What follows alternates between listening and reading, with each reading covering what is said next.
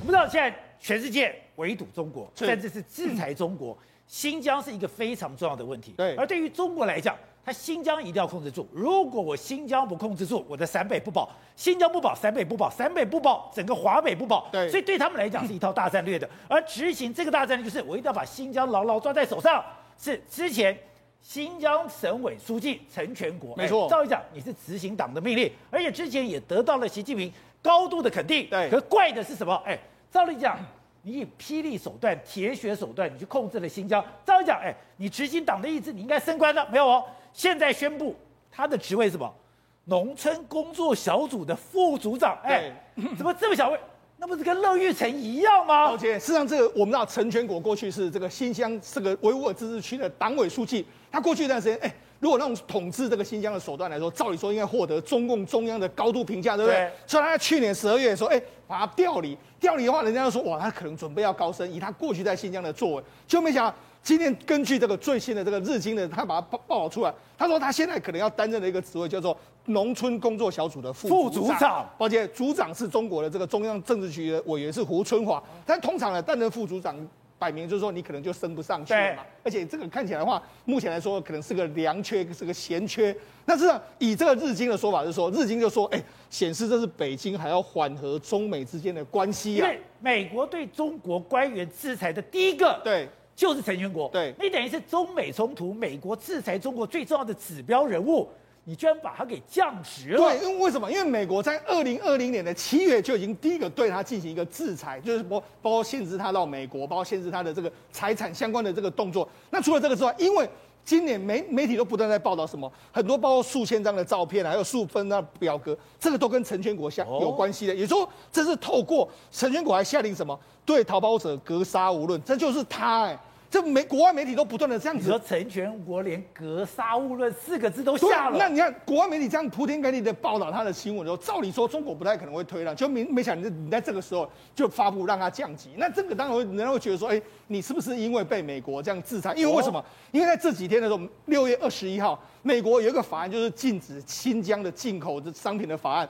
到六月二十一号正式的生效，也就是说，在这个六月二十号生效的时候，我把它降级。那你不觉得这某某些程度来说，你的确可能外界会觉得你是对美国有点妥协嘛？那当当然了，这个他们六月二十号开始这个这个已经全面禁令的时候，商务部还有出来说话，商务部就说：“哎，中方用人权之名啊，行，呃，美方用人权之名行单单边主义啊，霸凌主义之实啊，严重破坏市场原则。”他当然是讲这些话。但是人家更重视的是成全国的处理的状况嘛？因为中国最重要就是人事、人事、人事啊。对，那你看美国也是说，哎，我们现在还是继续要这个号召盟邦打击这个强迫劳动。所以为什么把陈全国换掉？我觉得某些程度来说，他可能怕有些国家跟进，如果跟进了美国的动作之后，那我怎么办？所以某些程度我必须要试出一些一些善意出来。好。除了这个之外，我这也可以看出来说，这习近平对国际的妥协了。对，那除了这个成全国之外，当然还有另外人士是乐玉成嘛。所以你可以看到，其实习近平某些程度他在对外虽然说军事行动他是很强硬，但是某些动作显示他也的确在放软的一个状况。那为什么？因为这些蛛丝马迹真的可以看到他的波涛汹涌。对，那为什么会这个样子？因为他现在可能更重要的目标要对付国内相关的人士。那国内相关的人士来说，主要牵扯到两个人。一个是肖建华，因为肖建华在最近呢被他弄说了，哎，他可能要公开审判。另外第二个是这几天爆出来的消息，就是卓就是席米华周周卓华，周卓华，抱歉，你知道，这样你看越多消息，你就觉得真的非常恐怖。他被做被这个未来的这个所澳门的法院呢，会控他约莫是两两百二十九项的这个相关的罪状。两百二十九状的罪状呢，他牵扯到的金额呢，约莫是新台币三兆左右。兆。而且那那原本呢，他在这个澳门呢是没有人敢抓他的。就后来听说是谁呢？习近平亲自下这个纸条，亲自下纸条要谁呢？要现在的这个包括在管公安的这个王洪晓，这个王小红，也就是说他重要的人呢，就要去抓哎，所以那个后来才出动的警方把他抓回来。说澳门不敢动他，不然没有人敢动，是中央自己亲自下了这个指条，又要把他抓起来。好像他现在被抓起来，抓起来的话，当然他面临的可能是三十三年审判的这个状况。但事实上还有另外一个人，也是这一次他被抓没多久之后，有另外一个人被抓，另外一个人叫陈荣炼。陈荣炼他是谁？他其实如果大家知道他，他其实是安以轩的老公。那过去一段时间来说的话，他你看这是陈荣炼，然后这是周周卓啊，他们两个常常就是这个所谓交不离梦、梦梦不离交的这个状况，就没想到他被抓之后，哎，陈荣炼在也被抓，也被抓，所以人家说，哎，他如果被判三十三年的话，这个陈荣炼恐怕也要被判二十年以上的这个。这么严重？所以那问他被抓没多久之后，如果大家注意到，安以轩马上就把他跟他陈荣炼的关系完全都在这个 IG 的脸书上面全部都下架了嘛。所以那事实上卷入这些的，可能还有接下来还有很，还我们讲台湾还有某位艺人，他也是跟这个中国洗钱有非常大的关系。所以我觉得这些后面的水很深。可能还有非常多牵扯到这一次周卓华还有陈荣炼的人呢。被你知道搞了什么事？你可以搞到三兆台币。对，因为什么？因为他其实上，他主要在香港是做，哎，在澳门是做所谓贵宾室的，里面的一些他都可能把贵宾带到这个地方去。那中国对他的指控是说，你可能涉及到替江派他们在洗钱，那个洗钱的规模当然是相当相当庞大的一个金额。好，所以董事长之前你就讲过了，乐玉成你是等于说是中国外交部的第一副部长。第一副部长，你准备接部长，没有想到把你丢到广电总局。你广电总局还不是局长，广电总局副局长。今天陈全国，哎，陈全国是中国跟美国跟其他世界斗争的一个最指标人物。结果你下野了，下野之后你把职位调动，今天宣布，哎，你只是一个农委会的副部长。他他这个是农农业小组的副组长。对。那个不是农委会副部，农务部小组，那个小组是党党，这个是党职，你知道吗？哦，那是本兼各职里面的兼职，不是本职，所以他没有本职。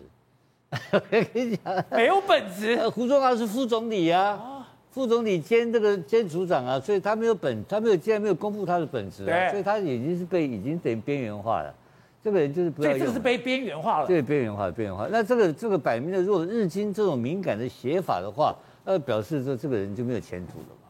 不然日经本否则不敢写了，对不对？那就表示说新疆政策大转弯嘛。而且讲的这个，那新疆政策大转弯的话，是陈全国的责任吗？当然不是，当然不是嘛，是习的问题嘛。这个政策强硬政策，对，是习任内才定得掉，所以这个是习被国际压力，包括他国内压力的压迫情况之下，把这个这调子改过来。对，而陈全国好像是。胡锦涛时代的人嘛，应该他他不是习，他不是习的人嘛，他不是习的人嘛，所以这里面啊也有派系的一点的小问题的。但是这这个是不是代表了他的新疆种族政策？对，要开始他的要做大转弯，这个是要很值得观察。因为如果说习近平对新疆政策大转弯的话，那他国家的整个自由度就会比较开放。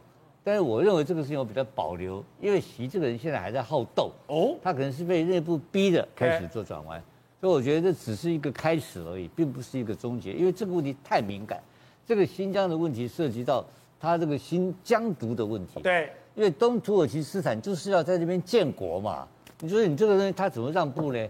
他已经摆明了，而且这摆明了是从西藏、从土耳其得到很多力量。这就是左宗棠去说服慈禧，你要把新疆拿来是新疆不保，陕甘不保，陕甘不保，京师不保啊！当然，这是逻辑上是这样子，但是现在这个就是这直接挑战中央政权嘛，而且有国际势力介入，这是真正国际势力。但土耳其人跟他们是同文同种啊，他们是港，他们是同同血血，他们是同血脉关系啊。所以他这个新疆问题是一个非常严重的挑战。他如果说在新疆问题上面做政策的大幅度调整的话，那表示习的权力上来讲的话，有做了大幅度被挑战了。被挑战，这个要值得观察。我觉得看他程度就可以知道到到什么样程度。因为习手上定的强硬政策，对之前没有那么强硬。好，我看当然讲，现在全世界最注意的还是俄乌。俄乌现在。开始有些变化吗？现在看到德国的武器、法国的武器，包括波兰的这些自走炮进去之后，看到一个迹象，什么迹象？现在在乌南之前有五路反攻，五路反攻现在离赫尔松只是一步之遥了。宝强哥，我先跟大家讲一件事情：夺回蛇岛大作战。哦、今天是台湾的二十二号。对。那你去换算，在乌克兰大概就差一天。你知道蛇岛是哪一天被占领的吗？哪一天？二月二十四号，俄罗斯一进攻乌克兰的时候，第一个就夺下蛇岛。对。所以，如果你今天整个战局要逆转的话呢，拿回黑海的制海权，夺回蛇岛，可能是乌克兰的战略重要之一。那你要知道，我们这两天听到说啊，蛇岛蛇岛要去打去打，细节都不清楚。可是宝杰哥现在慢慢一些细节浮上台面了，大家注意看，蛇岛十七公顷，大概就二十几个猪车长大，没有很大。可是呢，自从二月二十四号被攻了以后，然后里面的人都俘虏之后呢，就一直被俄罗斯实质占领。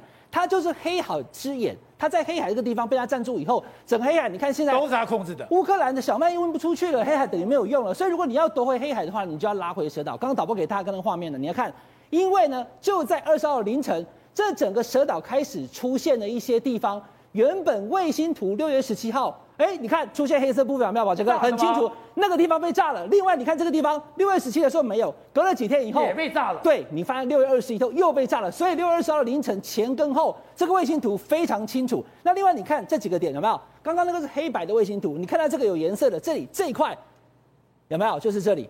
所以它其实是基本上有一个重大的轰击。那怎么轰呢？它出动了十五架的无人机，宝杰哥其实他有攻略的，因为你要知道德岛上面是有俄罗斯的部队的。那你刚刚看到的轰击是什么轰的？是无人机轰的吗？没有，他在岸边，他可能用多这个海马斯多管火箭，对，或者是用这个鱼叉飞弹去打。鱼叉飞弹可以打一百多公里，海马斯可以打八十。可是宝杰哥，蛇岛距离这个岸边只有四十公里而已，所以他怎么部署的我们不知道。目前乌克兰的军方呢？他以往在公布这些战争讯息的时候呢，有时候会讲的比较清楚。蛇岛部分他不讲，他没讲，因为他说我们还没有成功哦，那表示还没有成功什么意思呢？他还在进攻当中，对，他还要再进攻。所以我就讲了，二十四号很重要，还有两天到三天，有没有可能蛇岛被打回来？宝杰哥，你要知道哦，因为俄罗斯方面也发布消息说，我们把它挡回去了。他们先万弹齐发，把刚刚蛇岛上面打的到处都是。来，我们看这几张图就知道了。到处你可以看到，这是六月十七号的时候，这个都是蛇岛的几个部位图。但是你看到到了六月二十号，下面整个对对对比，这个地方本来是没有的，哎，现在被打成这样了。还有这几个地方都确实的被轰炸炸黑了。但是这个轰炸并不是被这一些这个无人机打而已啊，它主要是它也出动了很多的啊，再倒回来刚刚那张多管火箭弹，多管火箭的鱼叉飞上去打的嘛。可是你要知道哦，它第一步先打。打完之后，他就出动无人机了。无人机如果去了以后，它在上面不会被击落的话，代表什么？伞兵可以去了。哦，伞兵就会降落，然后就实时夺回蛇岛嘛。可是对不起，就卡在第二关。他的无人机去了十五台，宝杰哥十三架通通被打下来了。所以还是有防御力。俄罗斯还有能力啊，他还有能力把你的无人机打下来。十五架的无人机。被击毁了十三架，所以伞兵并没有出动去登陆的蛇岛，所以蛇岛的目前的攻回这个蛇岛的作战呢，目前还没有成功。那另外呢，从美国的 NASA 卫星去看呢、哦，这个就是我们常常在看的，就是所谓的火影图，它的热度，你可以看到哪里有出现交战就会出现，来，它的热度会增加。赫尔松在这个附近，赫尔松附近正在交战，这是乌东，所以很清楚骗不了人的。我用两张图给大家看，你就可以看得出来了。现在目前你可以看到刚刚那张图。在这个这个呃涅伯河以西的地方，赫尔松有没有在这里？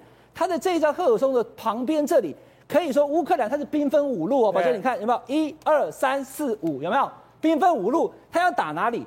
它要打经过这个，这边是俄罗斯所攻占，这边是乌克兰。好，宝杰哥，你看哦，这个第二个进攻点在这里，它这里有一个叫做基谢利夫卡的这个点呢，原本在六月十七号的时候呢，还是属于俄罗斯所占领哦。可是六月二十一，它已经打回来了。它就只打乌克兰打回去了。对，他其实进进展的非常的小，可它兵分五路，这个是在赫尔松附近，那赫尔松在这里，所以它现在已经打到离赫尔松大概只有剩二十公里的地方了。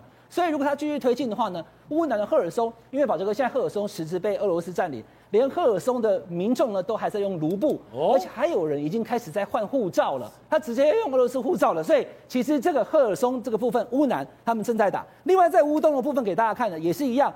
乌东的整个刚刚看那个热点图，就最近都在交战，可是这个战事真的是非常激烈。我给大家看一个影片，有一个直升机是米三十五，这个是俄罗斯已经证实他们的一位上校是他们的国民英雄，他拿到三次的勇士勋章。结果呢，他的直升机把这你看他飞得有多低？对，可能大概两两楼到三楼高而已。那为什么这样子哦？因为俄罗斯它公布讯息之后，我们才知道。它其实有遭受了一波的攻击之后，它就低飞。我们再看一次，它多低呢？低到大概只有两层楼那么高，有没有？几乎都贴在草地上了。然后马上被攻击了。很多人判断说是被刺针飞弹攻击，好像不是，因为刺针飞弹速度没有这么快，根本不知道它被什么打到的。有可能是英国的星光导弹。